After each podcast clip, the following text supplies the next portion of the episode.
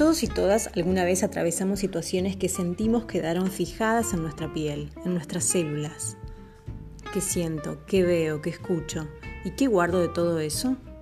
Cada relato está construido desde la sombra de algún recuerdo guardado en el closet y que hoy se hacen presentes en tu piel.